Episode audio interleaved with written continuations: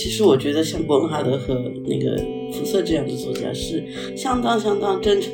是一个成熟的人为所谓的存在在画一种路线，反而这种看起来像是文学性很强的东西，是真正在表达生活的本质。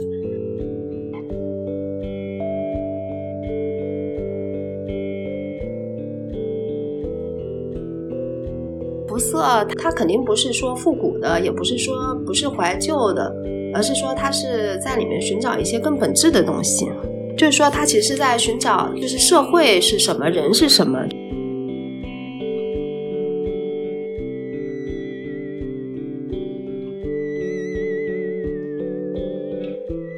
什么是崇高的理想主义？我们现在已经是一个反崇高的年代，是一个极其看不起理想主义、看不起崇高的年代。在这样的阶段，你提这个崇高的理想主义，肯定是要被笑话的。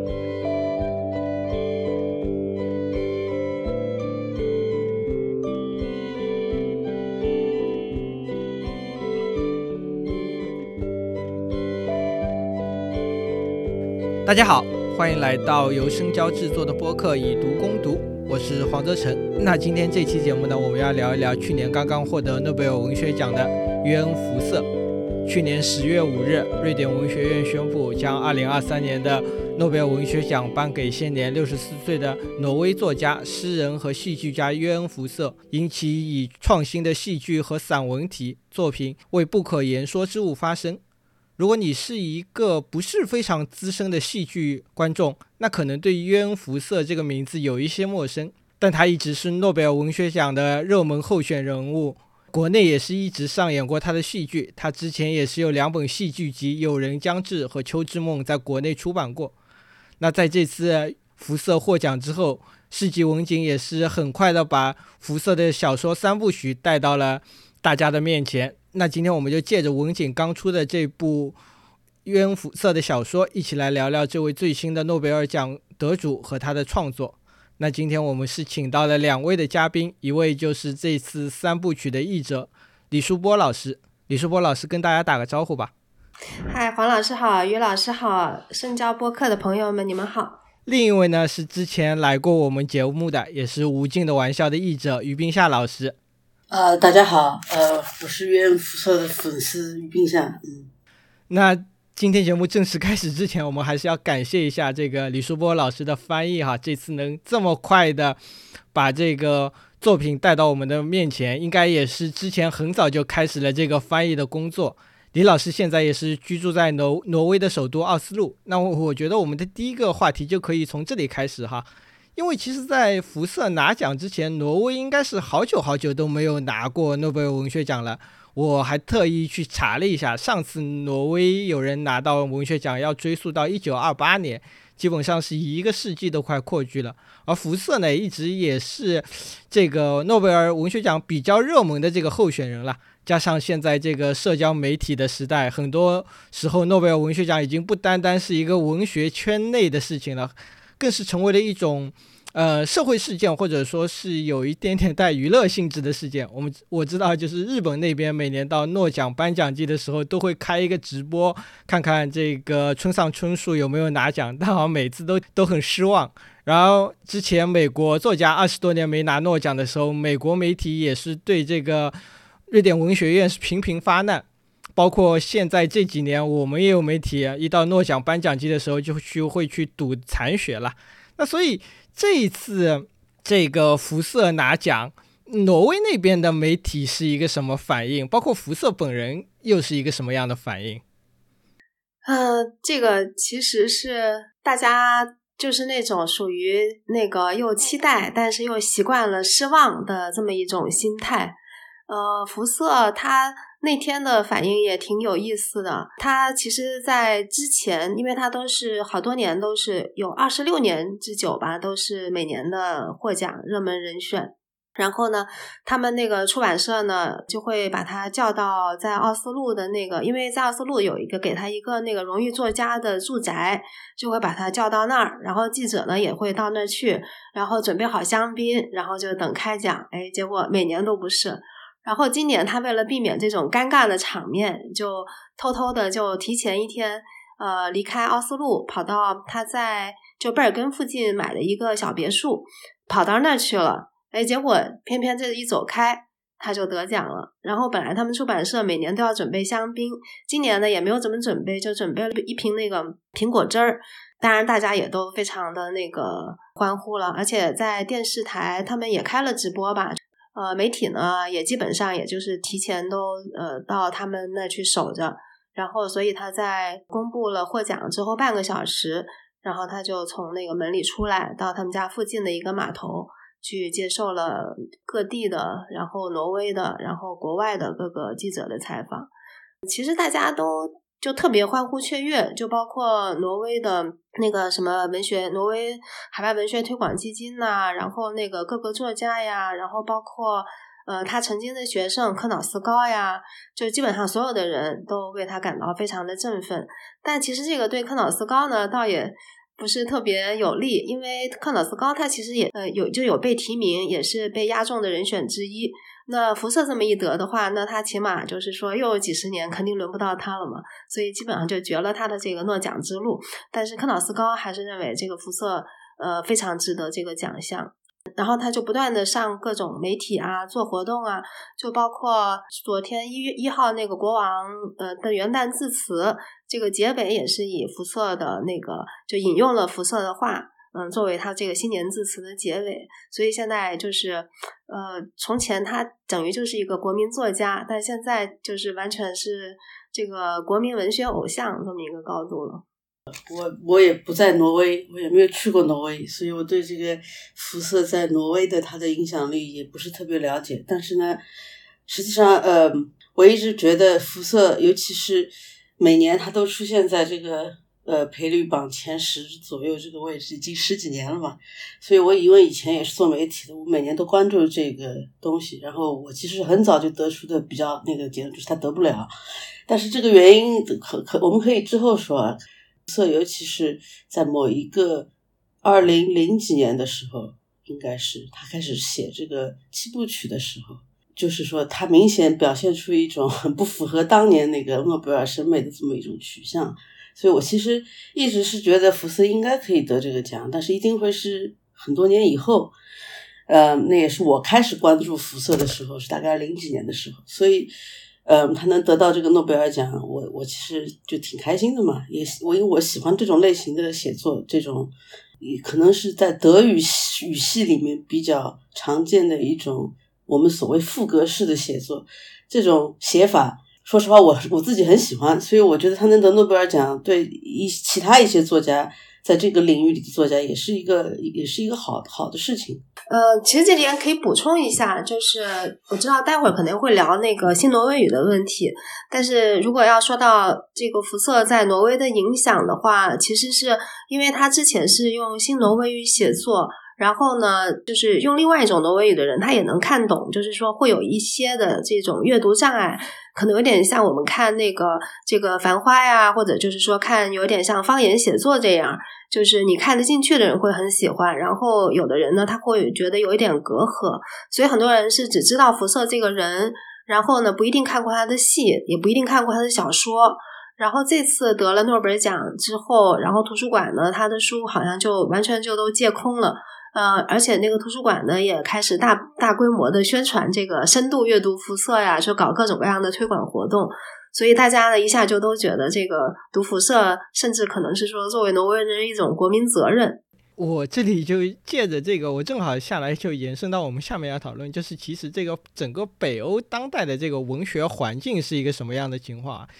因为这个其实我们平时了解的比较少嘛。如果大家是对这个外国文学领域可能比较感兴趣的话，我们国内的这个引进的重点。肯定是放在欧美这边，包括像德法这样的大国。当然，这个一方面和整个的国家的综合实力有关系啊。一个国家的存在感强，肯定文化输出方面就比较强嘛。另一个大板块肯定就是拉美文学这边。到北欧文学，我们一直就是引进的也比较少，了解的也比较少，大家关注的也比较少。那所以，我其实挺好奇的，就是挪威当代的这个文学环境到底是什么样的？像这样一个人口又少啊，但是这种。又是一个比较发达的福利国家，像这种大家对文学的兴趣是一个什么样子的？北欧其实就是瑞典和挪威呢，它和丹麦其实应该都是属于文学大国。呃，因为呃自然环境来说的话，你那个有很长的时间是要需要自己独处的，这个也有很长时间可能是需要待在室内的。第一个是有阅读的需求，然后大家呢也都非常推崇文学，然后文学呢也是他们自己这个民族认同啊或者国家认同的一个重要的元素。呃，而且确实那个北欧的好作家也特别多，这个可以待会儿再说。但是在很重要的一个因素呢，就是政府的推动。呃，瑞典其实它也有类似的文化推广基金，但因为我在挪威嘛，所以就重点说一下挪威的。挪威呢，它这个有一个那个全国的那个图书购买基金，就是你只要是作家的话，你不管写什么作品，然后政府它就会给你买上那个几百本。但是挪威的书比较贵，基本上都是几百块钱一本。那这样的话呢，他政府买了之后，你你这个那个出版社你就可以保本。出版社他在扶持新人的时候啊，就没有什么市场上的考量，他只要觉得你有这个潜力，他也不管你这个类型是不是卖座，他都会尽力的去扶持。而且呢，他在那个挪威有个海外文学推广基金，也是每年很系统的推广这些挪威文学的翻译和介绍。好像是前几年吧，他就和上海译文推了一个那个十十个挪威作家嘛，等于就是说把。基本上现在还在世的那个比较呃，就是各方面比较有特色的，这个选了这么十个人，所以这种推荐他其实工作一直也在做。然后说到就是北欧，其实北欧更有意思的是，就是他们几个国家之间的那么一种呃文学圈层里面的那种流动。比如说像福瑟，他开始是在就是西部挪威比较出名。但是呢，东部挪威，也就是挪威文学的那个主流，或者是说大本营呢，并没有很重视他的作品。然后呢，是一个瑞典的大出版社，叫做那个伯尼尔。他首先呢就看到了福瑟，就是慧眼识珠，在他出第二本小说的时候呢，就关注了他，然后把它翻译成瑞典文。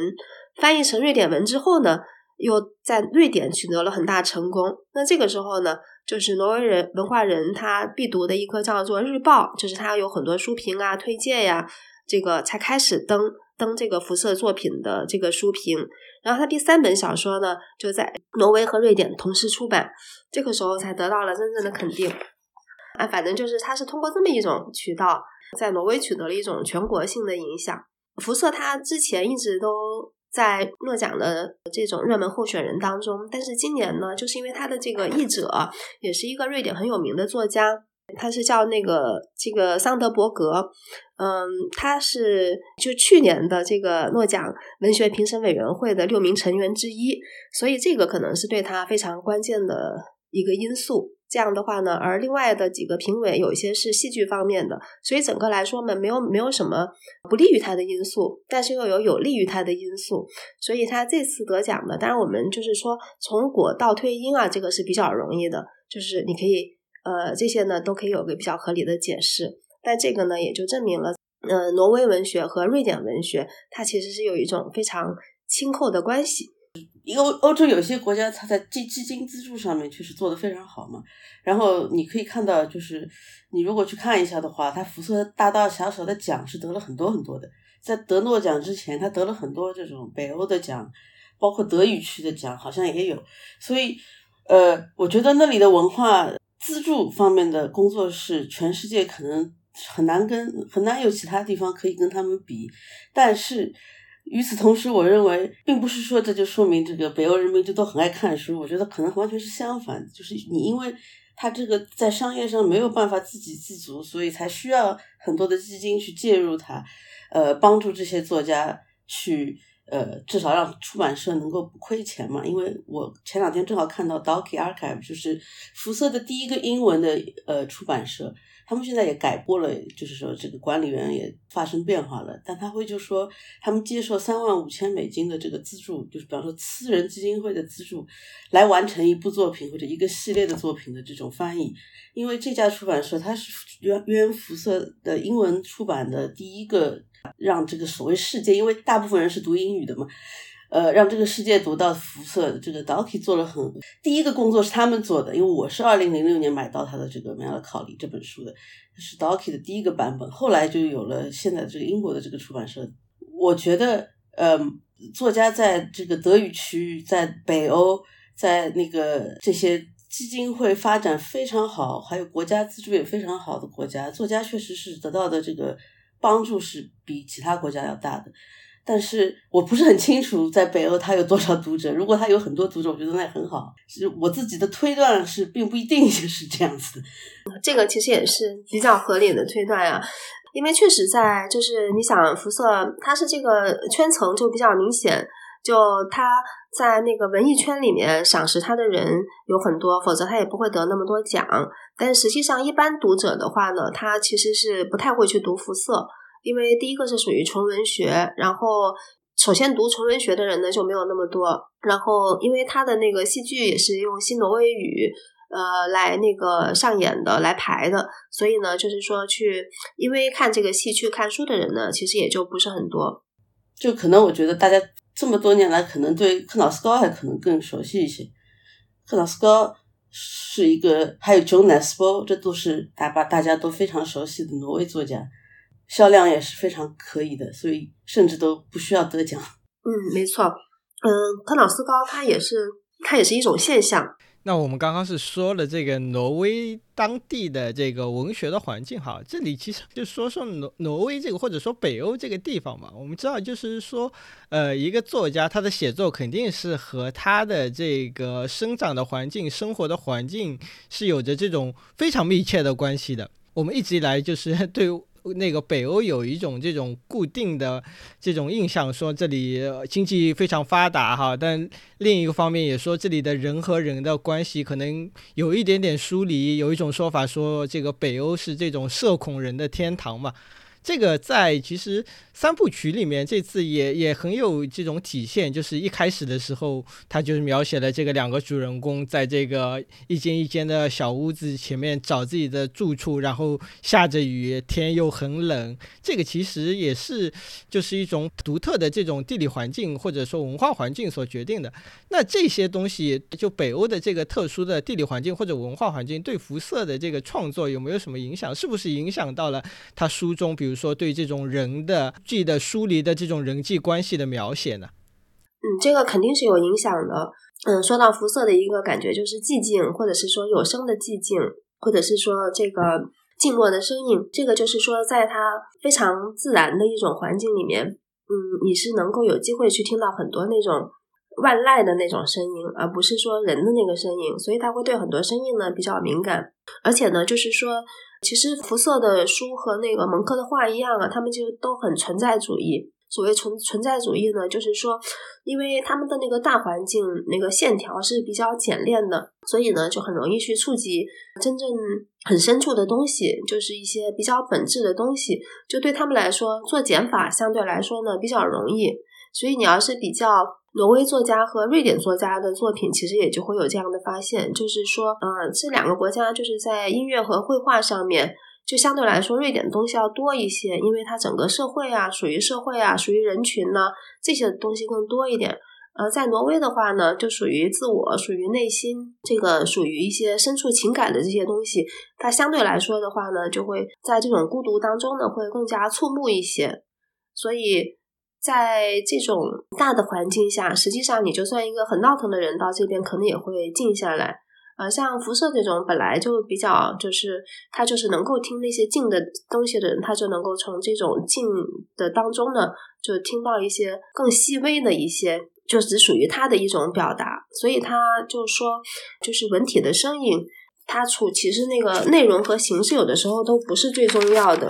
最重要的其实是那种它没有办法被简化为内容或形式的东西，那这个呢，他就把它称为一种叫做文体的身影，或者说是文学的本质。所以它其实是说在不断的往里走的，但这种呢又不是说与世隔绝那样。就是他还是说，像通过往里走，最后能够达到一种，就是形成一种大家和这种。那在这种当中的话呢，那就是说每一个各一个的这种非常纯净的自我能够连接起来。所以就是看三部曲的话，其实有的人会觉得啊很寒冷，就是各种东西呃都非常的让人感觉到不适。但是呢，有的时候又会觉得很温暖。其实像这种反差呢，应该也就是说，福瑟在他的写作过程当中是有意识的去呃去接近的这么一个效果。其实我觉得福瑟他不是一个所谓嗯一直在他老家待着的这么一个人，他其实很长一段时间，尤其他写作。呃，从第二三本书，后来又空了一段时间，他一直在写戏剧作品。之后他回到这个写小说的过程当中，他其实人一直在世界各地旅行。他后来也很长一段时间也住在维也纳，他也没有说他的写作一定是说根基于自己生长的这个环境。虽然大部分他的小说也确实是设定在他老家这个西挪威西部，对吧？怎么说呢？我觉得人肯定这个性格一部分是来自你的童年，另外一部分是来自你后天习得的一些东西，对你对世界的看法。尤其像福瑟这样的作家，他肯定不是一个所谓我们那个 nostalgic writer，就是永远都在乡愁的这么一个那种类型的作家。如果你问他，他可能第一个会反对这种观点，因为作为一个真正的这个后这种类型的作家吧，我我这么说，他一定会是呃反对。呃，所谓把这个自己与自己的根给捆绑在一起，他肯定一定会反对这样的一种一种想法。具体这个三部曲，比方说他写这个写的，他其实这是一个三几百年前的故事吧？他他他不是在写的现在嘛？他写的是一个几百年前的这个这么一个设定，是一个很抽象的设定。嗯，里面也不是说我自己倒不觉得这是一种孤独啊什么的，好像让我自己让我感觉是有一点点有点点马克思主义的感觉。呃，这个设定其实就是饥寒交迫的卖火柴的小女孩类型的故事，冷也只是其中一部分。我不觉得它一定是一个北欧这个环境就一定会那个出产这样的作家。当然，大意义上说是这样子，因为人也不能够跟环境完全脱离。同时，我觉得他后天他后天习得了一些对文学的感受，对文学的这种他重新组织了一种自己的表达的方式，其实。他只是在用自己的成长的环境作为一个背景板而已，并不是说这两件事情是完全相同。不过这个事情应该也是并行不悖的呀。基本上就是挪威的大艺术家，他都有一个就是呃走出去再回来这么一个过程。不管是福瑟呀，还是蒙克呀，还是很多像易卜生啊，他其实呃都是这样。嗯，他们。就是在接触资讯的时候，实际上是非常大量的。就是福瑟他也翻译了很多文论，他也翻译了很多这个那个德国的作家，比如说那个韩德克吧，嗯，对，翻译了一些德语作家。然后，呃，他也就是很早的接触了这个呃贝克特，所以，但是我觉得他就是有意去塑造的这么一个作为作品去塑造的这么一个东西，是有他的一个审美取向的。那这个审美取向呢，实际上就是塑造这是一片乡土。嗯，我觉得它其实是有一个，就是说叫做嗯一种，就是像巴赫金说的那种，它是有个时空体的这么一个。塑造就它不一定是架空的，但是呢，它也不是完全抽离的，它是有一定的这种在地性的。然后它在这个当中呢，它是可以让它主人公呢去呃去展开那种不管是日常的还是历险的这么一种足迹。嗯，实际上那个就是德国那个柏林国家剧院，他就把那个三部曲呃排了一个歌剧，然后他那个歌剧呢就就排的就很妙，他就是。呃，以一个现代的，就是完全是在一个现代的场景中展开，但是实际上所有的台词都不用改，就是从他这个原文当中，呃，截取出来的那些词也好什么的，完全能够贴切，呃，在就是说当代背景下这么一一对那个男女和他们这个遭遇。的这种情形的关系，就在那个歌剧里面，那个阿丽达是有一个黑人，也是挪威去的一个那个黑人女歌剧呃演员，这女高音演的，然后她就是那个也符合书里面说的，皮肤黑黑的，头发卷卷的，然后未婚先孕。呃，她的那个那个阿斯勒呢，她就是呃一个光头，然后还有脖子上还有刺青，然后。这个他的这个那个阿丽达的妈妈呢，就是一个短发酒鬼，反正就是所有的东西，他就是在一个现代的社会里面，但他这个和呃还有他们之间这种关系，都是和这个就是都能够完全不需要去进行任何的改动，所以实际上倒也不是说它肯定不是说复古的，也不是说不是怀旧的，而是说它是在里面寻找一些更本质的东西，就是说他其实是在寻找，就是就是社会是什么，人是什么，就是在寻找这么一个呃这么一种场域吧。那这个东西，它既然都抽离了，那其实就很难给它界定。但是这种呼吸和这种气质，我觉得肯定还是是有这种北欧的特性在的。就是我觉得这个，呃，总是把北欧文学捆绑在一起，是对每一个个体的作家的不公平。我认为，我我自己是这么觉得，因为其实不太一样。这些人，包括克克瑙斯高和福瑟，也并不是有什么，我自己认为。并不是特别特别相像的作家，其实两个人区别还挺大的。然后呢，我觉得，呃，福斯一定是受了托马斯·伯恩哈影响是最大的，这个完完全全是同一种类型的作家。然后呢，伯恩哈当然又受的是另外一种，就是基本上是德德国作家早一批的德国作家托马斯曼他们那些的影响，还有卡夫卡这些。所以我觉得就是说，嗯。他得诺奖，当然了，我们喜欢说说挪威作家，就是北欧作家，过了几年肯定就要得诺奖了。然后就是大家推一个北欧作家出来，一定要把他作为一个作为一个北欧作家这么看待，就是说是不是这是对作家这个到底是好事还是坏事，对吧？我其实在想这个问题，就老是说要推一个中国作家或者推一个什么美国作家，推一个北欧作家，其实这些作家各自之间对自己的祖国有那么深的感情吗？不知道，我只是把这个问题。抛出去，就是一个作家他在文学史上的这个分类和他自己的这个所谓的祖国的分类也未必是相似，也可能根本就是就像那个托马斯·伯恩哈天天骂奥地利嘛，就是非常讨厌自己的祖。那怎么我们怎么界定这个人和自己生长环境的关系？其实它是个复杂的关系，也有也有一个滋养，也有一个大环境，但同时又是你与他斗争的这么一种结果，因为。大家都说北欧很孤独嘛，因为我也没怎么在北欧待过，但是确实这个人口密度是要比别的地方肯定是要小很多。然后呢，你就会发现这个小说里面人和人之间的这种距离有点点远嘛，就是大家都很礼貌，语言里面很少有这个，比方说一个人 talk over 另外一个人，就是说争争吵这种会比较少。但这也是只是一种。是非常这个大意义上的一种感受，我也不是很清楚，因为我自己去的最 北的地方也就是芬兰嘛，然后我也觉得芬兰好像跟很多一些欧洲国家也没什么很大的差别。不过我觉得很有意思的是，这些语言，挪威语也好，瑞典语也好，哪怕甚至到到爱沙尼亚那边，芬兰，好像这些语言之间都有共通的地方，基本上可能他们是思维方式之间会非常像，这也是有意思。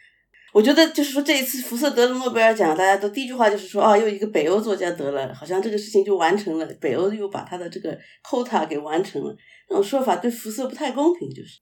对，于老师说的这个很好呀，因为这个其实是一个，就是是一个切入点。然后这种东西是，就是作家本人他自己肯定也在每天去跟他 negotiate，就是说也是在协商的这么一些东西。因为所有这些呢，是他的一个条件。或者说是他这个要去呃和他进行交换的这么一些场域，就是说这种这个被贴标签、拒绝标签，怎么样从这个产生新的意义、产生新的讨论，这个肯定是他日常都要去进行，就是说在访谈当中都要去 应对的那些这些这这些问题。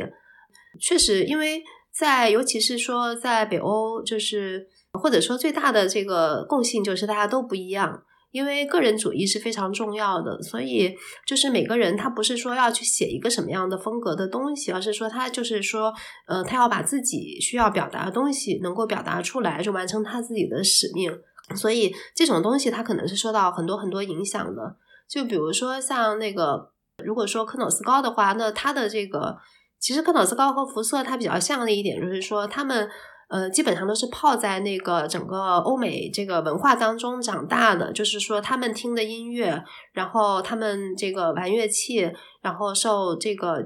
六七十年代所有那些那个 pop 就是那些摇滚的呃影响长大，然后广泛的阅读大量的书籍，就是所有的他们其实上这种全球的西方的，嗯，可能东方的也读不一定读很多，但就是那种全球西方的这么一种呃文化潮流下长大，你很难分得清楚是哪，但是呢，他又需要有一个着力点，就是有这么一个有这么一个嗯落脚的地方，所以这些就是可能是他们自己个人的。呃，一些选择吧，然后是这么一点点塑造出来的。然后说到就是几个国家之间的语言，呃，就确实他们那个挪威语，它和丹麦语其实是就是在文字上是因为有一个很长时间的这种联姻的关系，所以实际上就是说挪威人，你看丹麦报纸是完全能看懂的，然后听瑞典广播是完全能听懂的。但是可能看瑞典文字的话呢，就就就会有一些那那个比较呃相异的地方就会多一些。但芬兰的话，它是另外一个语系，嗯，它是属于那个乌拉尔吧，就是属于另外另外一种语系，一个就更偏那个亚洲的。但是呢，芬兰有一半因为历史关系，就是有一半他在经济上、政治上都取得很高地位的芬兰人，他们是瑞典裔的，就是瑞典那边过去的，所以你在瑞典。呃，在在芬兰说瑞典语其实也是没有问题的，而那个冰岛呢，其实呃冰岛语和古挪威语是一样的，只不过后来呢，就是在大家在挪威人都已经不说古挪威语的时候呢，冰岛还用的是他们这个沿用了很多的那种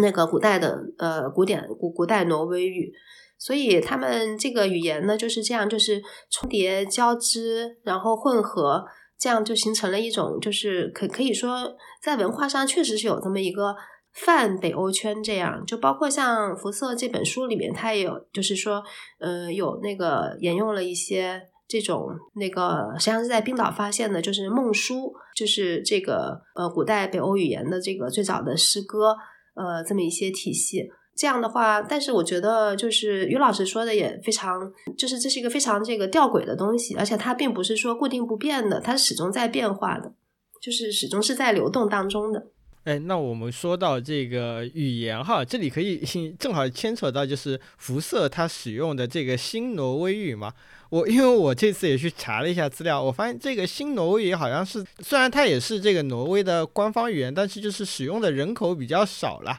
辐射它也是一直在坚持使用着这样一种语言，哎，那这里这个李老师可以给大家介绍一下，就是辐射使用的这种新挪威语到底是一种什么样的语言，又有什么样的特点？包括李老师你在翻译的时候，是不是有遇到了一些什么样的就是困难？其实新挪威语它不是，它还不是新的，它应该说算是一种老挪威语，就是。因为那个挪威呢，它和丹麦有四百多年的这种联合的历程，就是从之前的这个这个三个国家的联合王国，然后到丹麦呃挪威的联合行省。所以呢，因为丹麦在当时它离欧洲比较近，所以相对来说文化比较发达。呃，那么挪威呢用的就是丹麦语。或者后来就变形成为叫做那个丹麦挪威语，或者是说挪威丹麦语。那这样在挪威的上层，呃，他有有一些是丹麦过来的，然后呢，他接受了教育，或者是说挪威人，他也用的也是这种丹麦语。而同时呢，就是在西挪威这边，他算是呃，就是农场主啊、乡下呀这些人，他们说的那些语言，就是说一种本地语言。后来在十九世纪。呃，就是挪威形成它民族认同的时候呢，就有些人认为啊，我们这个才是正宗的正统的挪威语，所以就有人把这些语言呢重新整理出来，然后又有一些这个当地的这些知识分子啊、作家呀，就是用这种新挪威语进行有意识的写作，就是他们用这种语言去做报纸、呃写戏剧，然后写小说，就是为了推广这个语言。后来，呃，这这么几种语言的西部的这种挪威语就取得了叫做这个本土语的地位。后来呢，就又成了和这个书面语，就和另外一种这个东挪威的这种，就是由丹麦挪威语演化出来的书面语和它并行的一个地位的这么一种这个两种主要语言之一。但是呢，实际上就是并行的话呢，它那两条河道还是有宽有窄的。所以就像刚才您说的，那可能用新挪威语的人呢，也就占全国人口的百分之二十几左右吧。呃，虽然就是政府是要求。这个政府的文件啊，不管你是在东部还是在西部，是在哪个郡，你都要有一定比例的这种新挪威语的文本。然后在学校里面，就是不管你日常用哪种语言，你都可以要选一个这个新挪威语，就作为你的这个复修课。就对小孩是这样，他从这个教育体系上是已经是很努力的去做这些推广了。那但是实际上呢，这个在实际上应用当中的话呢，那还是是有一些隔阂的。比如说，那个我有一些朋友，他就说，哎，他说这个辐射的书，他怎么没有那个 book 模，就是另外一种这个叫做书面语或者叫 book 模挪威语的，怎么没怎么没有那个版本呀？我说那可能是没有吧。嗯，但实际上你要是认真去看的话，它。有点像什么呢？就是说，就是那些字你读出来的时候，那就没有什么障碍。所以基本上我在翻译的过程当中呢，我是就是我是有点像看着文字，然后呃听着脑袋里面的那些声音，然后是这么来翻译的。它其实没有什么太大的区别，就是说，比如说都说是我，那么呃书面挪威语的话呢，就多一个字母，然后这个新挪威语呢就少一个字母，但是听起来呢都是一样的音。呃，然后有一些地方呢，可能是说，嗯，它的这些方言，这个一会儿其实也就适应了。这区别就有点像在发音上，可能有点像，呃，普通话和陕西话这种这这么这么一种区别吧。就是说，其实你只要是听一听的话，适应一下的话，那是能够这个进行这种转换的，这个倒是没什么问题。而且辐射它的这个新挪威语的话呢，还有个特点，其实它并不是说，呃，用的就是我们现在当代的这种新挪威语，它还把它进行了一些改造，就是一些那些，就是说更古朴一点儿，或者是说更口语一点儿。那这个其实是让他整个来说就是更加顺畅了。然后他的这个用的这种动词或者是说动作的这些东西特别多。呃，那所以你能感觉到呢，在这个过程当中啊，所有的这个东西其实像戏剧一样，就是你能看到、感觉到这个人是在怎么样走动、走动，就基本上他是没有空，就是说你是不会停下来，他的动作一直是连贯的。这个我说了有几个英文版的辐射，然后呢，那个他的现在这个译者蛮多的书是他翻译的，叫 Damian Sears，对吧？一个美国人，他说，我就看到他一个采访，他说他是自己自学的挪威语。就是他为了翻译辐射，他本来是个德语翻译，然后自己为了翻译辐射去自学了挪威语，然后他说自学起来一点问题都没有，很快就学会。然后呢，福瑟自己又说他翻译了卡夫卡，说什么？他说他自己的卡夫卡的译本是全世界最接近原文的译本，就是逐字逐句都是一样的。他自己是这么说的，我也因为我看不懂挪威语，我也不知道。我觉得这两件事情都很神奇，我我想问问这个李老师，是这个为什么他们能能做到这样？对他这个是有一个是有一个亲缘关系，你知道在挪威有很多欧洲人来嘛，但是就是基本上德国人过来的话，你是不太能够听得出来，他他不是挪威人，可能说话就是说词汇量没有那么大，但是说他那种流畅的程度，就是实际上就是他能够第一个他学的比较快。第二个的话呢，它能够说起来非常的流利，就是你几乎不太能够听得出来。就我碰见过好几个德国人，像什么，就当然也是有一些学历比较高的呀，就像什么那个建筑师呀，或者是说社工啊，就是这些你不太能够听得出来。然后还有据说就是荷兰人学挪威语也会比较快，因为我原来有一个同事嘛，那个他是以前在荷兰读的博士。后来他到那个我们研究所，我就说你那个呃是不是会？因为他中国人，我说你是不是学挪威语还是那个挺辛苦？他说没有啊，这个都跟荷兰语差不多呀。哦，我说是吧？就是他这个日耳曼语系里面有很多，就是首先他那个那个语法呀，然后还有一些那个句式的结构，呃，都一样。而且挪威语它本身它有很多借用的部分，就它从英语当中、法语当中。尤其是德语当中会会借用很多，嗯，所以我想一想，就是有比如说像那个，就是我估计可能差不多能够有百分之三十的词，它都是和那个德语或者是说低地德语是同源的。哎，我有个问题，我想问问问李老师，就是这个新挪威语和所谓奥斯陆挪威语的话，如果你在奥斯陆讲这个新挪威语，会不会被人家看成是一个乡巴佬？呃，这个是绝对不会的，因为就是挪威，它就很就是是以自己的那个乡土为傲的，所以不要说在奥斯陆，就是说在那个那个电视台，就很多人也都是各自说自己的方言，就是你一定要我一开口，你要听得出我是从哪个村哪个镇来的，这才好。这个是相当有文化特色的这个东西，就。就完全和这个呃，我们这里带一下口音，好像就不是什么大城市来的人，就完全不一样。你可以看到，像北欧那个地方啊，大家还是很注重，比如说本土文化的这样的东西，或者说他们很尊重这样的东西，就没有这个歧视。这不能想象。我们这里如果上海话一边说上海话一边说普通话，两个人在那里对话，那太怪异了，难以想象这种对话。那你可以想象，就是在挪威的话，它就是什么上海话、陕西话、东北话、四川话，就大家都可以在同一个那个播音室里面说着。但是这个也不是一直就是这样，但是有一个是一直被歧视的族群，就是萨米人。嗯，因为以前那个挪威它。呃，萨米人就等于是挪威的印第安人这样，因为挪威人拿了他们的土地嘛，就是想去萨米化，就把他们呃萨米小孩送到寄宿学校，然后让他们说挪威语，怎么怎么样。然后萨米人呢，也当时在那种情况下，就有一部分是反抗，有一部分呢也觉得这个作为萨米人就挺羞耻的，就是隐藏自己萨米人的身份。嗯，但这个后来是在就是在二战以后，那因为这种那个 civil rights movement 啊，这种民权运动啊，这种他就就挪威政府也开始了对这个萨米人的这种赔偿，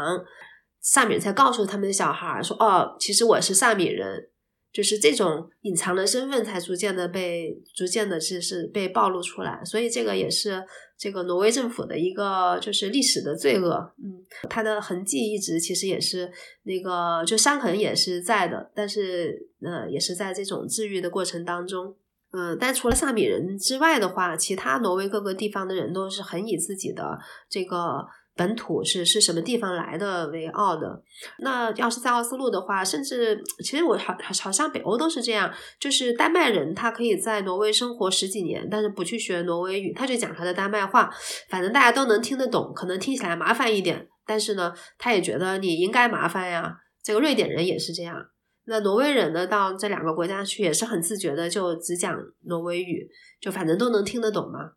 但就是对我们这种外来人口就会比较麻烦，就是那个我要让我跟瑞典人说话，有的时候我就说你不如还是咱们还说英语吧。果然是这个人类文明的这个目前最发达的这个阶段啊，果然是非常的尊重彼此。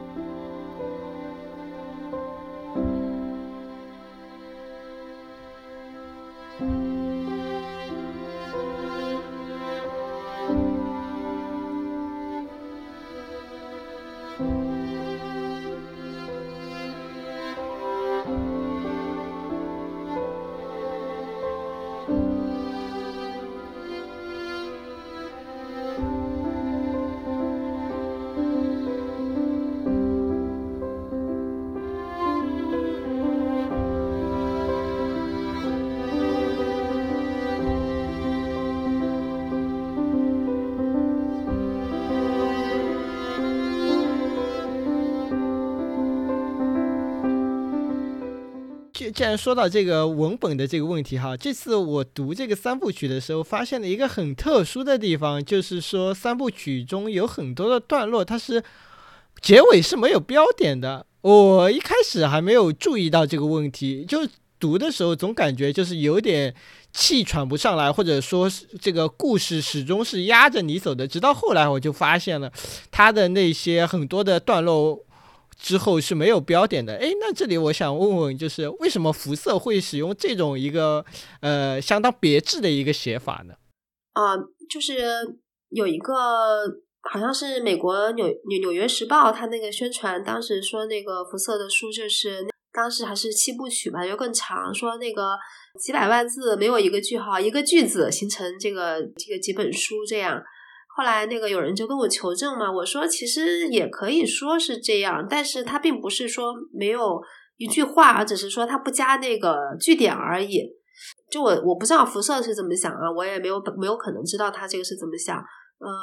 但是就是说在翻译的过程当中的话呢，我感觉它其实是有分段的，而且那个它没有这个句号的话，实际上是这个我自己能够体会到那种呼吸的停顿，就是。其实有点像剧本那样，就是基本的几个台词给你，然后你自己去决定你去怎么那个处理这个呼吸。然后，呃，作为译者的话，那我感觉就是说，我就是说把这种呼吸的节奏，呃，能够传递给读者，就是说读者也能够感受到这个作者在这个写作当中的时候这这么一种呼吸，就好像没有这些标点符号，或者是说只有逗号的情况下。那这样的话呢，这种气息好像就更单纯一些，或者是说这种气息的显现就就显现的更强烈一些。那个您刚才不是说都喘不过气来吗？就是我其实翻的时候也有这个感觉，就是哎呦怎么还不完？怎么还不完？呃，但是又不能够给他强行加标点，对吧？因为人家就是没有标点的，所以就只能就是呃就就就只能憋着，憋着到最后啊，总算这一段完了，那可以松一口气了。但它还不是句号，对吧？这个作家嘛，都是一些那个渴望成功的人。作家很喜在用就标点符号的时候，想要那个留下一个所谓的以前像我感觉这个就像一个自己的印章一样，你就印在这个书里面，别人一看就是知道是你写。那其实福瑟不是一开始就这样，他其实你比方说那个忧郁症这个书就有标点符号，有句号的。所以他也是在一定程时间开始，他决定了要要要把 句号全去掉，但他也没有把逗号去掉。比方说那个不知道你们知道不知道那个索拉尔斯嘛，他不就喜欢用那个引那个这个这个六个点的省略号，就从一本书全省略号，没有任何其他标点符号，他就这么写了好几本书都这样子，那就很正常，就好几个作家都会有这种。奇怪的这个标点符号的用法，为了让大家记住它，我我是这么想的，因为实际上它尤其辐射这个句号加不加，是对这个文章文字本身是一点影响也没有的，因为它只是去把最后一个句号给去掉了，每一句话最后一个句号才去掉，而且在对话题里边，he says 就是尤其是那种谁说谁说谁说的时候，我可能觉得他自己是这样想，他就觉得这个标点符号本身就是没有存在的必要，我同意这个，我觉得是没有存这个。地方你加一个句号有什么意义呢？确实没有意义，因为大家都知道你这句话讲完了，呃，所以我觉得他这种用法挺有意思的，就是说表现出了他一种风格上的，至少对自己作为一个作家，他要他有一种风格上给自己封印章的这么一种欲望。对他其实，在处女座的时候，他相对而来说这个标点符号用的是用的是。比较比较精简，但是肯定也是正常的标点符号他都用的，所以这其实也是在写作当中他逐渐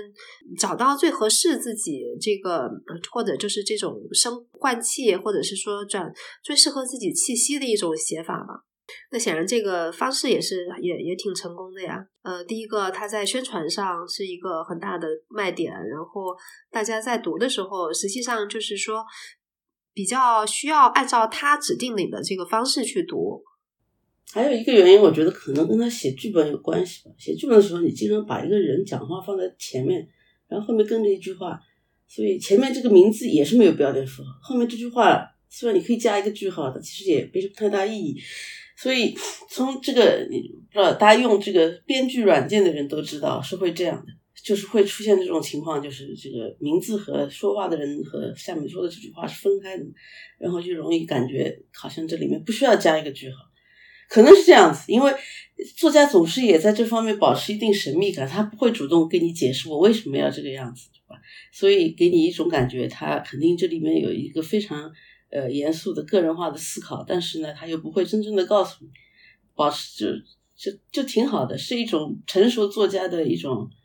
给跟他的读者之间玩的一种游戏。说到这个哇，其实辐射作品还有一个很大的特点，就是这次我也感受到了，就是说他的作品里有很多这种沉默的瞬间。包括我看到他自己写的时候，他说他自己写小说的时候是描写状态的作家，写剧本的时候说自己是静默的高手。我我这次读三部曲的时候，我也感觉很明显，福瑟他会写很多很多的对话，但是你明显感觉这些人物其实在对话的过程中是有很多言外之意的，但这些言外之意其实福瑟他都没有写出来。而而且这次诺奖的评委的这个颁奖词中也说嘛，福瑟是在为不可言说之物发声。那这个就是说，怎么看待福瑟这种大量的？写作中的这种留白，包括就是说诺奖评委所说的这个为不可言说之物发声，这个到底是什么意思？我我觉得啊，其实我也没有看懂不可言说的植物是什么意思，因为这个辐射这种写法，所以我们讲副格式的写法是怎么样一个意义？它就是有一个主题在里面，有一个 motif，有一个动机，根据这个动机，它就一直不停的在发散出一种新的调性。然后这种调性又会重复，又会重复，又会重复。然后呢，你会感觉到他这里边的人在反复的说同样的这句话。这个跟完全是从贝克特那里发展而来的一种戏剧式的语言。看过荒诞派戏剧的人都知道嘛，就是说你一看他就整部戏他永远都在重复一些台词，但是每一次出来他都是不一样的，就是略微是有一些区别。这就是这种所谓副格式写作，它最基本的。结构是这个样子的，那么，呃，你会觉得里面的人说话都好像有别的意思，那是因为这话已经说过一遍了，对吧？到了后面他又说了一遍，那当然第一遍和第二遍之间的意思肯定有不同，不然他就没有必要说第二遍。这是第一个。第二就是很多他虽然把，比方说这个三部曲，呃，这两个人，这两个年轻人在找一个地方住，对吧？然后他们在雨里面被淋湿了，又没有饭吃，然后呢？这种绝望感，他是不会放在这些这个人物的嘴里的，他只是要用这种人物的状态让你感受到他们的绝望，呃，好像给人一种感觉，就是这两个人说的话其实都是只说了一半。我我也不知道这个是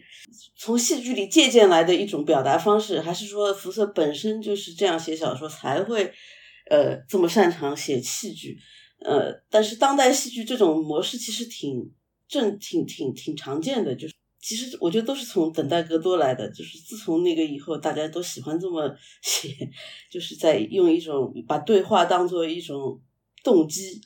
去推动这个故事。但即便如此，我不是很明白那个颁奖词里这句话是什么意思，什么是不可言说的？我觉得肤色反而让我觉得他表达的都挺清楚的，而且基本上啊他没有给读者一个空间去。去去什么阐释这个故事怎么样？比方这个三部曲里面杀人啊什么的，不是说我们觉得读完了以后觉得他到底有没有杀人，没有这种感觉的。我们认为他一定应该是杀了这个人。我是不我自己这么觉得，我也可能不是每个读者都都是像我这样这个阐释这本书的。但是，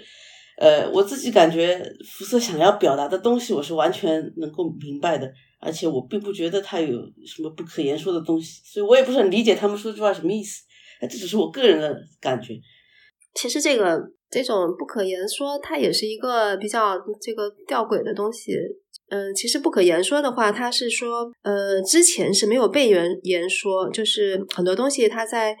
被言说之前都是不可言说的。那么你赋予它一个声音，或者赋予它一种表达，不管是发声的，还是说以文字的，或者是说以在文字中的沉默这种形式出现，它都是那个被赋予的一种形式。所以在辐射来说的话，他可能是说把那种这个孤独，但他这个孤独或者是说这种关系，呃，比如说像他两个人当中，就是两个人那个之间的这个对话，呃，在戏剧当中的话，你可以就是通过演员不同的这个不同的语音语调呀、表达呀，呃，让同样的词有完全不同的意思。这个是一个，但是在这个小说里面，它其实就像于老师说的，确实缺少那种游戏的空间。它其实我们都可以能够很快的根据据他们的处境去给他补上他这句话和那句话里面就发展出来的这个不同的含义和动机。就是在三部曲当中，可能比比较那个明确的就是他两个个体之间，就是个体内在还有这个人和人之间的这么一个场域吧。呃，就是你可以感觉到这个人的沉默和呼吸，然后两个人互相影响的这种，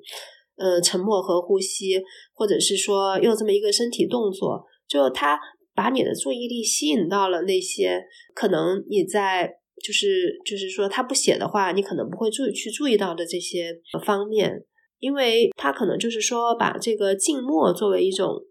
去构造他的这个时空的最重要的元素。我没有看过那个福瑟用新挪威语的剧，但是有那个剧评人呢，就是说你去他那个剧场里面，你确实能够感觉到，比如说这个沉默的五十二个颜色，就是就是不同质感的那些各种各样的沉默，它那种各种节奏的各种形式的各种氛围的这种沉默。然后就这些沉默、静默，包含着几几句对白，或者是说各种各样的重复，就构构成了它一种非常独特的戏剧空间。但是在那个歌剧，我倒是看了，就是这个三部曲改的那个歌剧，我倒是看了，那是直白的不能更直白了。就不要说那个影射，他直接就是在舞台上就杀了好几个人，而且每个杀的手法都不一样，有这个掐死的，还有一个什么开了罐头，用那个罐头在那个妈妈妈的脖子上一一划，然后血流满地，反正就是以一种完全特别直白、特别吵闹的方式来表现出来的，但是也没有什么违和感。所以我就觉得，像这种不可言说，它一方面是形式上的，可能更多的是一种，就是说，对于我们的关系，就是关系这个东西，你在没有表达出来之前，也也许它是隐形的，但是你一旦把你的这个文本或者是注意力投射到那方面的时候，它就凸显出来了，那它就这个是被言说了，不再是那种呃不被看见的东西。就是我刚才其实想到一个一个事情，就是说，其实我觉得像伯恩哈德和那个福瑟这样的作家是相当相当真诚，成他们都是不是年轻时候开始写小说的人，或者说至少他们的成功不是在相当年轻的时候，他出来把这些东西整理成这样一种形式展现出来的时候，三部曲嘛，都已经是他四十几岁、五十几岁的时候写的东西，就是他其实里边的东西是非常成熟的，他要给读者的一种氛围是他。完全精心设计好的，甚至至少是跟他当时的心态是很真诚的对应的，反而就是说，大家会认为这种抽象派的作家是在故弄玄虚，这是完全错误的。他其实里面所有的东西都是很真诚。三部曲在讲什么呢？无非就是在说人在绝望的时候会是怎么样，他需要什么样的救赎，然后当他呃犯了错以后，又会出现什么样的情况。是一个成熟的人在在为自己的为为所谓的存在在在画一种路线，所以我认为三部曲里面所有的这种表达都是很真诚，就哪怕是两个人在找不到地方住的时候，一个人说我要把他杀了，其实这个就是正常的人都也都是这么想的。我我刚才看到那个快递员和 什么保安打架，一个被一个捅死了，这就是是现实就是这样子。反而这种看起来像是文学性很强的东西，是真正在表达生活的本质。其实也可以补充一下，就是柏林国国家剧院它那个歌剧的那个布景，我一看就觉得，呃，真是挺妙的。它那个台上啊，就是一条特别大的一个鲑鱼三文鱼，然后呢，就是这两个年轻人在外面溜达的时候，他们。这个身边就是那个银白的那个鳞片，冰冷的这样。而所有有房子的人都是在那个鱼肉里面，就是打开一个口，然后里面就是那种暖的，那个三文鱼色的、鲑鱼色的那个那个空间。然后那些人，或者是说拒绝他们，或者是说对他们很粗暴，或者是说怎么怎么样，就是呃，他们必须要通过暴力去进去那个空间，得到他们的东西再出来。就是这种视视觉上的隐喻和那个小说它本身那个其实是那种单纯又鲜明的那个感觉，其实是还还挺契合的。就是它其实有很多母题，然后包括像对他这个母亲。呃，就是这个女方的母亲，也就是说，她杀了那个岳母。那么在原来的书里面，或者她原来书里面也没有提啊，但是那是作为一个就非常挪威的新教，或者就是那种那个很很那个严谨的那种新教徒的这个家庭的这么一种影响。所以呢，就是那个女孩她从这个家庭里面逃离出来，或者就是实际上呢，她也是和这种宗教的元素去决裂。然后包括他那个音乐，就是在他母亲看来，这种音乐呀，这些呃都是属于魔鬼的东西。那确实呢，他们也就是逃到了这种魔鬼的国度。呃，那就是在这种光和暗当中，其实呢，就是他们那个小说当中，其实有很明确的那种有特别光明的部分。呃，在书里面有很多，就特别特别多的那个光。然后因为这个光它就都出现的太多了，所以每次我都要嗯有点想，就是给它转一下，否则就只有光光光光光啊。那你还得比如说它阳光也是光，灯光也是光，呃，各种不同色调的这些光，它它都就是一个词，就是光。嗯，那这个跟克朗斯高就不一样。克朗斯高他写一个光，他能够有五百个词，但福瑟他写五百个光，它就是一个光字。还有暗也是这样，就是从他的那个就是文字的这种单纯性来说，他是执意的要走一种特别单纯质朴的路线，然后他是特别特别的口语。它是有很多的这种重复，就像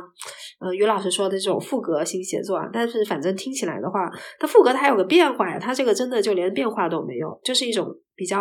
连续单调，然后它是通过这种呢来达到一种他要创造的那种心理深度啊，或者是说浓度啊，或者是说张力啊这样，所以可能这个也就是说为什么嗯有人说他这个是比较极简主义，但是他这个极简主义的话呢。一点都不贫瘠，就是说，呃，它因为有很厚的东西在下面，所以能够感觉到它在最后是一个非常圆融而丰富的。嗯，哎，那说了这个诺贝尔奖，就是评委瑞典文学院对这个辐射的评价嘛，我们可以来聊聊辐射自己是怎么看自己的哈，因为这次就刚刚十二月份，辐射是参加完了这个诺奖的颁奖典礼嘛。上面会有一个演讲，诺奖得主的演讲一直以来也是挺有谈资的嘛，可以看作是他们对于自己写作的一个总结，或者说他们真情流露了，想通过这个契机来。想对世界说一些什么话？然后在这次的这个演讲里，我看到了一句挺有意思的话，说辐射他是怎么形容？他说可以确定的一点是我从来不像有的人说的那样是为了表达而写作，恰恰相反，我是为了离开自己而写作。诶，这个话我一听觉得还是挺有一番滋味的，因为通常大多数人对写作的理解啊，好像有点不太一样。我们大多数人觉得好像写作就是一个自我表达，但是他反而说是不是为了自我表达？那怎么理解辐射这句话呢？其实就是辐射，它其实在它一开始就是处女座的时候，那个就是一篇很实验性的那个一个小说。呃，他那个小说呢是是以一个岳父或者是说呃一个一个中年男子，然后看着他女儿的男朋友到他家来，就就是说整个的这一连串的心理活动，就是从头到尾就是这一篇。然后当时评委一下就觉得哇，这个就是让人一看就是一种新的、全新的东西。所以他可能最开始这种创作的动机就是创造，或者是说呢去探索一些新的形式。后来因为他也写很多文论嘛，因为他是读文学评论的，后来就写了也写文论呐，也写那个书评啊，也写那些东西。他后来好像自己也说过，他没有从来没有觉得有写传记小说的必要。他的写作对他来说可能更像一种试验室啊，或者就是说去创造一种新的这个形式，这一方面的动机可能会更强烈一些。而且就是呃，他有很长时间是酗酒，呃，然后还酗酒的挺厉害的，就完全不跟人交往呀，喝喝起来也没有分寸，而且闹出过很多笑话。后来他就戒酒了，就参加了一个戒酒协会，把那个酒给戒掉了。他自己的问题，并不是说他想要探索的东西，就是那个不是在文学里能解决的。可能他想通过文学来达到的，就是是去创造一种以前不存在的这个形式，或者是说能够让他进入到一个更高的一种无我的境界。他在那个致辞里面好像有一句话吧，就是国王引用的那句话，就是说，呃，我们要把握住什么内心那些呃火花，那个就是构成了一个很大的我们。呃，而我们就是说，我们之呃之间的这种看不见的手，把我们紧紧的联系在了一起。所以，它其实是有一种宗教性的，他是把这个写作赋予了一种宗教性的意义。后来他自己也皈依天主教了嘛。于老师，你是怎么看待这个问题的呢？啊，这个很这个问题简单，这个只有两种人是会写作的，一种是特别讨厌自己的人，一种是特别爱自己的人。世界文学史上只有两种作品，就是自恋的人写的和自恨的人写。比方说那个福斯，我我看他一个采访里说，他说我我最近看了那个安妮厄诺的小说，他说：“我觉得写的挺好的，可是我根本就不能想象把自己的经验拿出来写是怎么样一回事情，就难以想象，对吧？为什么难以想象呢？一个自恨的人是绝对不可能觉得自己的人生是可以拿出来曝光在别人面前的。这个基本上很多的作家都有这个问题在。自恋综合症有一种，也有一种很强大的表达欲，他想把生活中他自己的每一种经验都都拿出来当做把自己作为方法嘛。就现在流行说这句话，把自己把自己作为方法。”呃另外一种自恨的，他是绝绝对要把自己打败了，他要他要他是要自我摧摧毁。我自己认为，当然也有好的作家，这很多好的作家，普鲁斯特他是这样子，也是把自己作为方法，对吧？那个穆奇尔什么也是把自己作为方法，那是人性格的问题，不是说一种性格比另一种性格更好或者怎么样。但你要想到福瑟这样一个人，他并不是一个，嗯，他的生活有什么可说的呢？就是其实很多人不是说一个谁。伯恩哈德还是哪一个人，我忘了。说他们就是你没有办法写他的自传，因为生活乏善可陈。甚至像康德这样的人，维根斯坦这样的人，他们的生活每天都差不就他他他如果生活当中有精彩的东西，他是不会告诉自己的传记作者。他适当的要与这个世界保持一定距离，这样你才不能去不你不会被这个世界给消费掉。或者说，你觉得自己在黑暗里面，你不想被这个世界看见，然后你在呃。选择写作的时候，是为了能够从自己的黑暗里出去到一个别的地方，稍微可能光明一点的地方。所以福瑟为什么一直是认为，像刚才李老师说的这个无形之手嘛，他其实就是他认为他的整个写作是认为救赎是最重要的，苦难不重要，但救赎最重要。你不管你经历了什么苦难，你最后都要去找到那个无形的之手把你拉出来。呃，戒酒协会的某种逻辑是这个样子，他就觉得啊，你要相信上帝，你要相信光，你要相信那个这些东西，你才能活下去，不然的话你就崩盘了嘛。除了这个，你没有什么东西可以拯救你。写作也一样嘛，就是你用写作去拯救自己，不让自己沉入深渊，而不是说反过来说，你觉得你自己受了很多苦难，你想你想让别人来同情你，这是两种不同的思路。不管是写作也好，生活也好，这个干什么事情都也好，不都是为了自拯救自己吗？就是其实这个是一个人类的母题，倒不说不说它是一个文学的母题，但是对福瑟来说，一定是他不会把自己的人生暴露给别人的，因为这根本就不是他选择写作的目的。他要去写作，就是为了要拯救自己，不让自己陷入深渊。讲的简单点，其实就是这么一回事情啊，甚至就是实际上很多世界上的事情都是很简单的这么一回事情。这就像那个大卫福斯特华莱士要去戒酒会一样，其实道理是一样的，差不多是这个意思。嗯，不过在这个前提下，可以补充一点，就是就是不写自己，不不等于不用自己的经历。就实际上，像福瑟关心的很多，或者是说他反复写到的很多题材，都是确实是说那个是发生在他身上的。就是他会把这些经历，把它拿出来，就是进行一些，呃，把它作为一些素材。但是呢，并不是说那就是他自己啊，但是这是他关注的一个方面。你就比如说像这个未婚先孕吧，他其实至少有这个三四部，就好多作品里面都出现过，就是说带来了这么一种局面，就是说他曾经经历过的一些情境。那他会觉得我可以就是把它作为我这个呃我的一个切入口，我的一个动手的地方，嗯，这其实跟经验没有什么直接的关系，其实什么都可以用来用一下，主要的问题是不能让人别人认识你，你给外界的这一种形象是是是有遮掩的，是有相当一部分是有伪装的，而且你害怕把把自我变成一个相当庸俗的东西，其实这些东西讲讲到底是一个。其实大部分成熟的作家这个方面是有共识的，但是现在因为这个呃文学有一点点大众化的这个倾向，所以我们不太能够不太会去用原来那一种逻辑去评评价现在的一些作家，会认为哦自我表达是是挺挺重要的，甚至会认为过度自我表达是勇敢的表现，这是一个当代文化的产物。以前过去在呃讨论文学的时候，基本上不会这么讨论问题，就是。嗯，很多东西它走到一个极端吧，也就变成了一种，就是说，他写作本身就变成了一种那个自我展示的这么一种行为艺术。就比如说像这个刚才说的安妮，还有那个克劳斯高，他都是完全就是说写到我这个人没有任何私隐，没有任何那个私人的东西了，就是说他就把他自己这个个人给完全废了。这个呢也算是一种对文学的献祭，好像就是说在他们的理解上来说会是这样。那个反正也是一种现象吧。对于这些，其实因为只要是挂上了这个写作或者是说艺术这这个标签的话，它其实是有这个。叫做诗人的执照嘛，你可以去做你想做的事儿。其实这跟信人个人性格是有关系的，很难说这里边有一有就是高下之分。但实际上呢，当然我们也不能否认，其实像克劳斯高为什么得不了诺贝尔文学奖，对吧？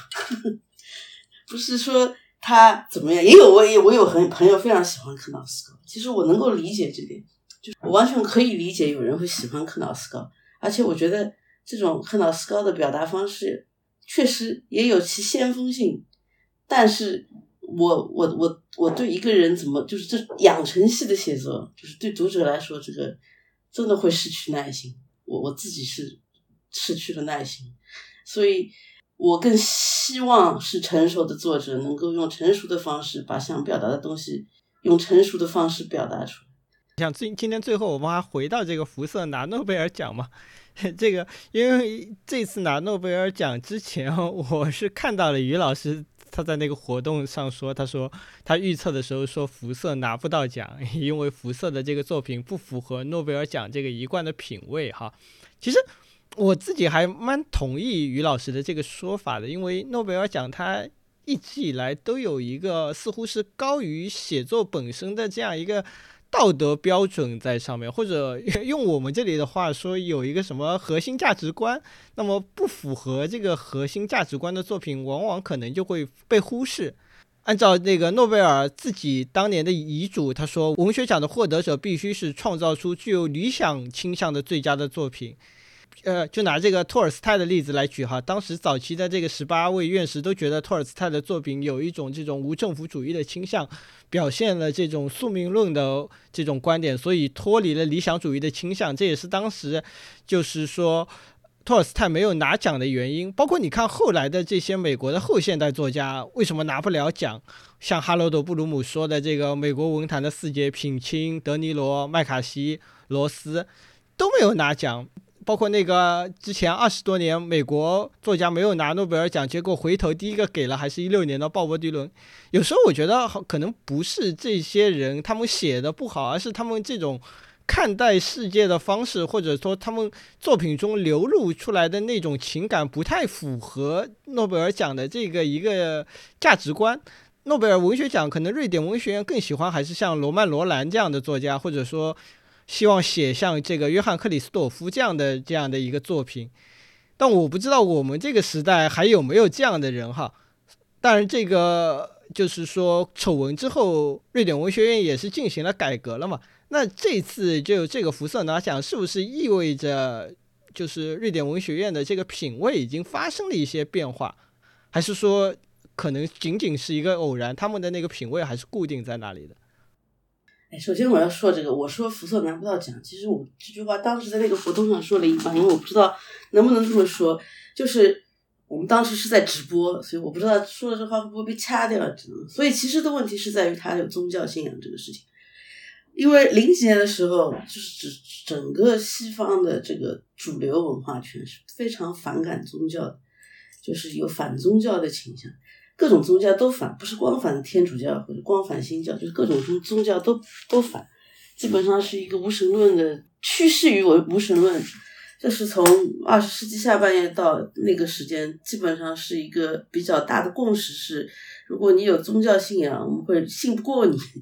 这样一个问题。其实零几年的时候他拿不到奖就是这个原因，一零一几年的时候拿不到奖也是这个原因。但后来现在发生这个变化，主要是因为。首先是换了一批评委，老老一辈的这些人，他持有这个观点的人已经不在这个评委的这个会里边了，有些是去世了，还有一些因为这个丑闻事件，就是主主动辞职也好，被赶出去也好，他不在这个评委当中，所以整个这种无神论至上的文学圈主流这个文艺圈主无神论至上的观点，可能现在并不是像原来那么，至少没有像原来那么强硬。这个原因是基本上我我我认为是大家都应该知道，因为我觉得我以为这是一个共识嘛，就是说福斯拿不到奖，很很大程度是因为这个，这个是可能西方主流媒体也是这么认为的，大部分时候讲到他就会是这一个原因，而不是说其他一些的原因。说实话，诺奖是非常倾向于北欧人的，这个是不可否认的。如果北欧有一个他们认为可以发的作家，他一定会优先发给一个北欧人，这个是。没有什么争议的一件事情。我认为北欧的作家跟别的地方的作家不在一个所谓现在说不在一个铺里面，对吧？不在一个铺里，这是第一点。第二是美国人一直拿不到奖，是因为曾经有过一个委员会的这个秘书长特别讨厌美国文学，他认为美国文学不参与世界文学的这个大的框架的这个讨论，认为他们自己在搞自己的一些事情，主要因为美国人不读欧洲文学。他其实这个立场也很简单，就是你们美国人不不读翻译文学，也不提供翻译方面的资助，不把这个不让欧洲文学进入你们的视角，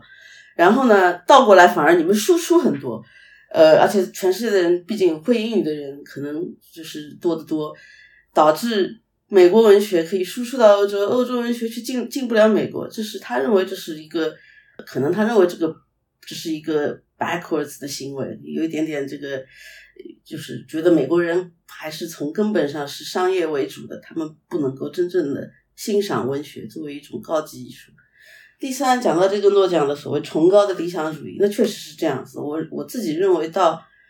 呃，九十年代、零零年代中，他们把这个标准还是维护的挺好的。但是呢，近些鲍比伦以后呢，确实出了一些事情。所以我觉得诺奖现在跟以前的诺奖确实不是同一个奖。然后呢，在这个新的框架当中，像福瑟可以得奖，那也不是坏事情。包括像彼得汉德克可以得奖，也不是坏事情。然后呢，最主要的一点是我们现在怎么定义崇高的理想主义？呃，我自己认为我们当代人不不具备理解这句话的这种环境。什么是崇高的理想主义？我们现在已经是一个反崇高的年代，是一个极其看不起理想主义、看不起崇高的年代。在这样的年代，你提这个崇高的理想主义，那肯定是要被笑话的。哪怕你是诺奖委员会的秘书长，你讲这样的话也会被笑。世界的大环境是一个是一个这样的状况，所以你让这些评委评出，在今天这个环境，你说谁是有崇高的理想主义的作家？我想不出来，反。但我也不认为辐射有这个，这个他的气质确实是一有一点点偏希望上帝拯救我的。诺贝尔非常看重这个个人的力量，他认为这个个人的意志是可以改变世界的。一个人就是单枪匹马，他可以用文字也好，用那个就是其他的这一一些的诺贝尔奖的类别，他可以去改变这个世界。他相信这种英雄主义。那现在我觉得很难找到这样的。这样的东西，在这个整个世界上，从各个领域来看，其实都缺乏这种英雄主义。我们也不再相信个人的力量，我们甚至更愿意相信 AI，啊，更不相信人。所以，世界是发生了变化。